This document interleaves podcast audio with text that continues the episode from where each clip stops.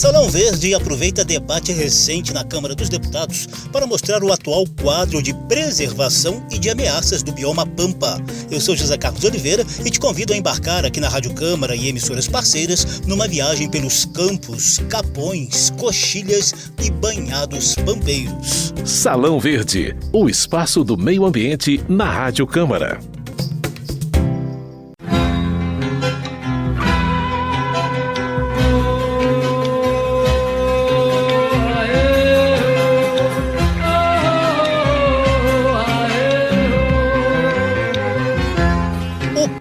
É o menor dos biomas brasileiros, com cerca de 170 mil quilômetros quadrados no sul e sudoeste do Rio Grande do Sul.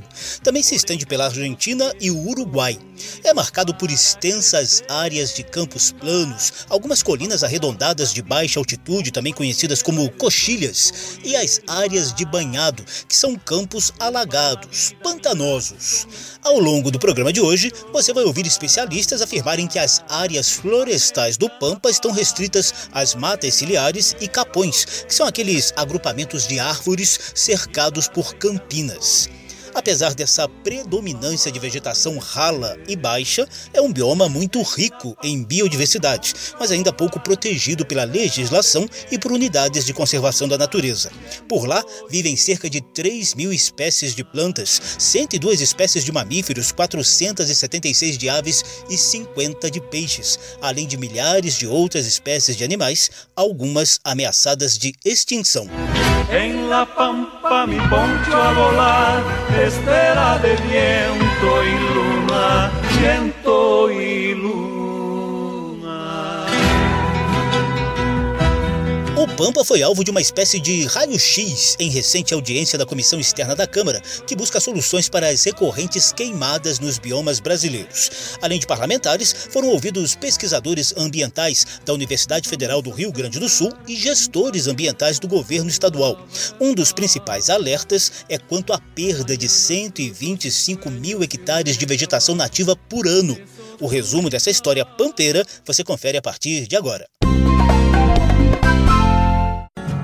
Acalmado Tarumã ganhou sombra mais copada Pela várzea espichada com sol da tarde caindo. Um pañuelo maragato se abriu no horizonte Trazendo um novo reponte para o fim de tarde bem lindo Salão Verde começa a incursão pelo Pampa por meio do professor do Departamento de Ecologia e do Instituto de Biociências da Universidade Federal do Rio Grande do Sul, Valério Pilar.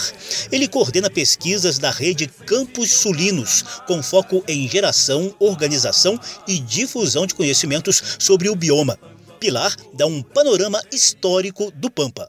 O que se observa é uma predominância de campos desde 23 mil anos, a ocorrência de queimadas desde cerca de 13 mil anos antes do presente, provavelmente em função da presença humana já nessa região, um indicativo né, da vegetação arbórea que caracteriza as matas ciliares e que aumentou apenas nos últimos poucos milhares de anos, a partir da metade aqui do Holoceno, ou seja, cerca de 5 mil anos antes do presente. Então, só para dar uma ideia de que são ecossistemas nativos os campos, né, e que as florestas expandiram posteriormente.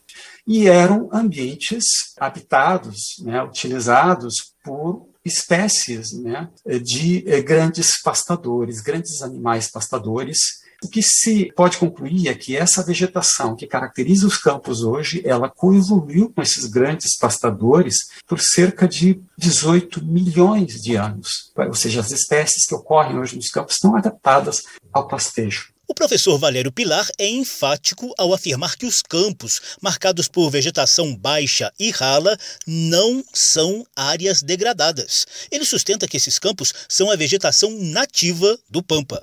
E o que nós vemos também é um equívoco nessa visão de que os campos seriam área degradada. Os campos nativos não são, não constituem é, ecossistemas degradados, eles são vegetação nativa e, e eles devem ser conservados como tal, como campos, e com uso pastoril sobre eles, e não com plantio de árvores e, e muito pior, o cultivo, de árvores exóticas. Mas existem áreas florestais nos Pampas. Elas estão restritas às matas ciliares e às áreas de transição para a Mata Atlântica. Segundo Valério Aguiar, da Rede Campos Sulinos e do Departamento de Ecologia da Universidade Federal do Rio Grande do Sul, a vegetação campestre do Pampa é resiliente ao fogo controlado e ao pastoreio, que podem ser utilizados como manejo na preservação do bioma.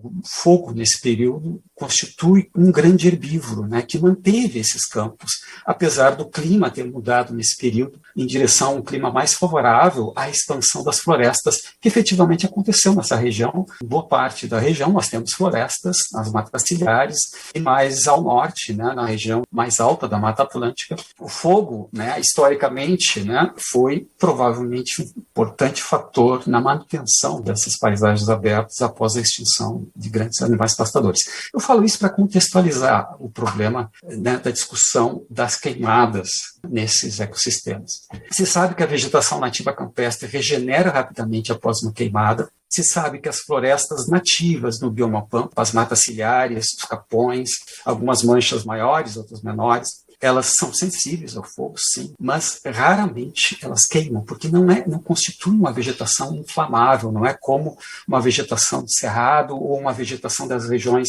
em que tem uma estação seca marcada na Amazônia, em que as florestas sim podem queimar. Salão Verde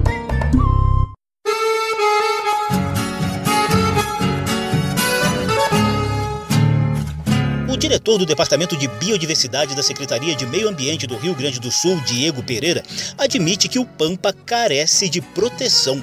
Ele reclama que a legislação federal é muito focada na proteção das áreas florestais, de vegetação mais densa, como são os casos da Amazônia e da Mata Atlântica. Pereira disse que a legislação estadual tenta corrigir essa defasagem, ampliando a proteção à vegetação campestre pampeira bioma Pampa ele tem uma legislação bastante incipiente, ele dispõe de um caráter protetivo constitucional aqui no estado do Rio Grande do Sul, mas a legislação federal ela foi muito voltada nos últimos anos para a proteção das florestas, né? e as áreas de campo ainda carecem de um melhor detalhamento. Mas o nosso Código do Meio Ambiente, a nossa Lei 15434 de 2020, ela estabeleceu no artigo 203 um princípio fundamental que nós vamos enfrentar agora nos próximos anos: a regulação do uso e da conservação do bioma pampa, já que o Código Florestal Federal ela estabelece algumas permissibilidades. Né, frente a características das populações tradicionais ou, eventualmente, aquelas características em que se há a necessidade do uso para fins de manejo licenciado ou otorgado pelo órgão ambiental competente. E quais seriam as principais ameaças ao bioma pampa? Com a palavra, Valério Pilar, da Rede Campos Sulinos e do Departamento de Ecologia da Universidade Federal do Rio Grande do Sul, que apresentam um panorama da degradação pampeira. A principal ameaça é a conversão dos campos nativos em lavouras e silvicultura. Então, o que nós temos de dados né, do mapa biomas? Nos últimos 34 anos, mais de 2 milhões de hectares de campos foram convertidos em lavouras, em pastagens cultivadas e em silvicultura. São 120 mil hectares por ano nos últimos seis anos. Se isso fosse floresta, eu tenho certeza que nós teríamos uma comoção pública, protestos. As autoridades estariam tomando providências para conter essa perda. 125 mil hectares por ano nos últimos seis anos, de perda de vegetação nativa, então, nesse ritmo, até 2050, restarão menos de 13% do bioma coberto por campos nativos. Em alguns municípios, hoje, já restam menos do que 6%. Em cima dessa grande ameaça, que é a conversão em lavouras de silvicultura, não há praticamente reservas legais declaradas no CAR em campos nativos do bioma Pampa. São raras as áreas declaradas pelos proprietários, porque os remanescentes de, de, vegetação nativa campestre, os campos nativos utilizados na atividade pastoril de produção pecuária estão sendo equivocadamente declarados no CAR como áreas de uso consolidado. Há um artigo eh, na legislação estadual que permite aos proprietários declararem campos nativos de uso pastoril como sendo área de uso consolidado. E aí, em decorrência de uma interpretação da lei, eh, os proprietários ah, acham então que eh, não é necessário declarar a reserva legal, porque eles não teriam mais vegetação nativa remanescente para declarar a reserva legal. Claro que eles deveriam compensar, mas isso, os cadastros não têm sido analisados. Então, tem assim havido ação sistemática de descumprimento da exigência da reserva legal por um segmento dos proprietários rurais, sendo necessário esclarecer, exigir o seu cumprimento e a devida atualização no âmbito do cadastro ambiental rural. Em 2020, o Pampa passou por um longo período de seca que alastrou queimadas descontroladas em vários pontos. O caso mais grave foi registrado na área de proteção ambiental do Banhado Grande, entre os municípios gaúchos de Glorinha, Gravataí, Viamão e Santo Antônio da Patrulha, na região metropolitana de Porto Alegre. O fogo descontrolado deixou lições, segundo Diego Pereira, da Secretaria de Meio Ambiente do Rio Grande do Sul foi bastante oportuno para que a gente pudesse aprender como isso funciona numa característica de perda de controle. Né? Nós tivemos um, um ano de estiagens bastante expressivas, e neste ano, em particular, pela ausência de água, essas características de banhado tornaram essa vegetação seca e um material combustível de grande porte. Então, nós enfrentamos praticamente uma queimada descontrolada, muito semelhante ao que aconteceu no Pantanal. Claro que em menor proporção, mas perdemos em torno de mil hectares de área, com uma ocorrência de quase 30 dias de queimadas aqui. Então, aqui eu deixo isso como uma espécie de reflexão para que nós possamos pensar até que nível nós vamos imaginar, dentro do bioma Pampa, com outros tipos de condições e de práticas pecuárias aceitáveis, assim como o melhoramento do campo nativo com introdução de espécies hibernais.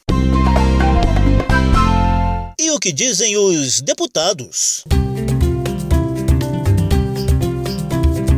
Gaúcho de Santo Cristo, o deputado Bongás do PT manifesta a preocupação com o avanço das monoculturas e das árvores exóticas nos campos do Pampa. Nós precisamos ter mais pesquisa para buscar outros mecanismos para que a gente possa ter a produção com preservação. E os outros temas do nosso Pampa, que tem uma história tão linda, tão rica pela sua pecuária, pela sua diversidade, nós achamos que não deve ter né, uma substituição da forma como está acontecendo hoje, onde nós tivemos primeiro, que era exatamente a plantio do eucalipto, e depois agora por uma monocultura da soja. Então acho que essa, essas novas fronteiras agrícolas que se abrem desta forma, elas têm que obedecer o que é o ZE, né, que é o zoneamento ecológico econômico. E esse, infelizmente, não está sendo respeitado. Alguns deputados já tentaram incluir o Pampa na lista de biomas considerados patrimônio nacional pela Constituição, como já acontece com a Amazônia, a Mata Atlântica, o Pantanal, a Serra do Mar e a Zona Costeira. Uma das propostas chegou a ser aprovada na Comissão de Constituição e Justiça da Câmara em 2013, com direito à poesia pampeira, recitada pelo então deputado Espiridião Amin, hoje senador pelo PP de Santa Catarina. O Pampa merece um registro adicional. Meu saudoso amigo Jaime Caetano Brown, se vivo estivesse, pediria para registrar o seguinte: raízes, tronco, ramagem, ramagem, tronco, raiz. Abriu-se uma cicatriz de onde brotei na paisagem. Os ventos pampas dirigem os anseios que me afligem de transplantar horizontes, buscando o rumor das fontes para beber água na origem. Primeiro era o campo aberto Descampado. E em homenagem ao Pampa, a primeira estrofe do Jaime Caetano Brown, o Como... missioneiro. Porém, a exemplo do que acontece com o Cerrado e a Caatinga, a proposta sofre resistência de bancadas ligadas à agropecuária. O reconhecimento como patrimônio nacional amplia os mecanismos de proteção ambiental dos biomas, mas a proposta acabou arquivada. Salão Verde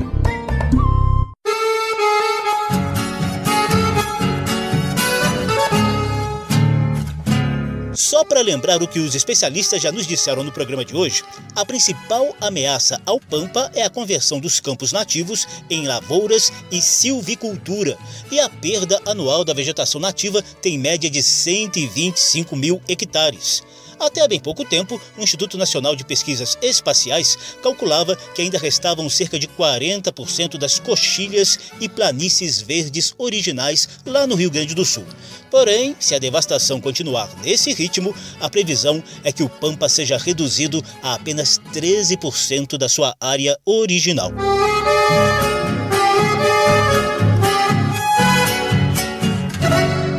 Nessa reta final do programa, confira as ações do governo do Rio Grande do Sul quanto ao monitoramento e à aplicação de políticas públicas de proteção do Pampa, bioma brasileiro restrito ao estado gaúcho. O diretor do Departamento de Biodiversidade da Secretaria Estadual de Meio Ambiente, Diego Pereira, conta com o apoio das pesquisas científicas. de sensoramento remoto que nos auxiliam aqui na fiscalização. O MAP Biomas já foi levantado aqui como um dos instrumentos se disponibilizou uma ferramenta de monitoramento de alerta também para as questões das queimadas. Utilizamos também uma parceria que nós temos junto a um emissor de imagens produzidas pela NASA. Enfim, a, a condição de, de conseguir estabelecer uma fiscalização responsiva em que a gente consiga classificar o dano para realmente medir que essa responsabilidade é intencional ou acidental é a grande dificuldade. Uma coisa é fato é que o ambiente precisa ser restaurado pós essas condições. Uh, independentemente de toda essa condição jurídica que está estabelecida no Código Florestal Federal, o Estado, independentemente disso, criou um programa específico para a conservação de campos nativos, chamado Programa Campos do Sul, em que o proprietário se cadastra e as medidas de manejo que são adotadas na propriedade, elas revertem em serviços e estímulos ao proprietário grande gargalo aqui, diante do impacto e do dano, né, tem sido as pesquisas relacionadas à restauração ecológica de ambientes campestres, que a própria Universidade Federal do Rio Grande do Sul tem sido muito colaborativa. Né? Dentro do princípio do estímulo, nós precisamos desenvolver técnicas de propagação de sementes de espécies nativas, restauração ecológica com introdução de fenação, as técnicas adequadas né, para retornar o campo nas suas condições naturais então, esses são grandes desafios que nós estamos enfrentando nesse momento. Bióloga, doutora em ecologia e pesquisadora de pós-doutorado na Universidade Federal do Rio Grande do Sul, Luciana Podgajski coordena estudos com foco nos efeitos do manejo na biodiversidade em campos nativos do sul do Brasil. Luciana é entusiasta do zoneamento ecológico econômico do Pampa. É muito importante. Mas eu pergunto assim: por que, que a gente planta árvore aqui num ecossistema campestre, um ecossistema aberto, e lá na Amazônia a gente está fazendo pastagem, que é um ecossistema florestal, né? Então eu acho assim que é imprescindível isso é, para a conservação da, da biodiversidade, dos nossos processos ecológicos. Esse zoneamento ecológico econômico é, ele é bem importante, né? Conservando né, a história evolutiva desses ecossistemas, a estrutura, enfim, é algo que, ao meu ver, é, é super básico e deveria ser estimulado e deveria ser uh, aplicado. E o verso sonha ser várzea com sombra de tarumã, ser um galo pras manhãs, um gateado pra com os olhos da prenda vestidos de primavera, adormecidos na espera do sol voltear na coxilha. Ficaram arreio suado e um silêncio de esporas, um cerne com cor de aurora queimando em fogo de chão, uma cuia e uma bomba saudade redomona pelos cantos do galpão. Salão Verde destacou o bioma Pampa com seus campos, coxilhas, capões e banhados. A típica música pampeira, quando o verso vem pra casa, de Luiz Marenco, ilustrou o programa de hoje, que teve produção de Lucélia Cristina, a apresentação e pesquisa de José Carlos Oliveira. Se você quiser ouvir de novo essa e as edições anteriores, basta visitar a página da Rádio Câmara na internet e procurar por Salão Verde. O programa também está disponível em podcast. Obrigadíssimo pela atenção. Tchau. Salão Verde, o espaço do meio ambiente na Rádio Câmara.